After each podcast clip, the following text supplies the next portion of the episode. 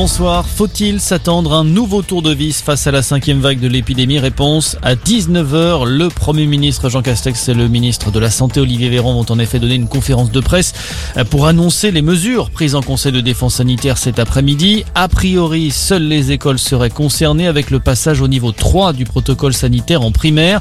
Euh, concrètement, le masque deviendrait obligatoire en intérieur et en extérieur pour les élèves et le personnel. Les activités physiques et sportives seraient également limitées en extérieur en revanche, pas question d'avancer les vacances de Noël. Dans l'actualité également, je serai à tes côtés. Les mots d'Éric Ciotti ce soir. Le finaliste malheureux à la primaire de la droite apporte son soutien à Valérie Pécresse.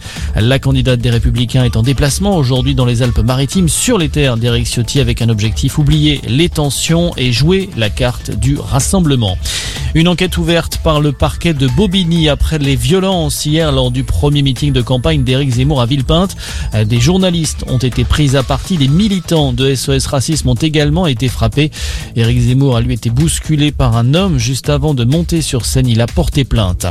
L'Union européenne dénonce un verdict politique. Réaction après la condamnation à 4 ans de prison de Aung San Suu Kyi.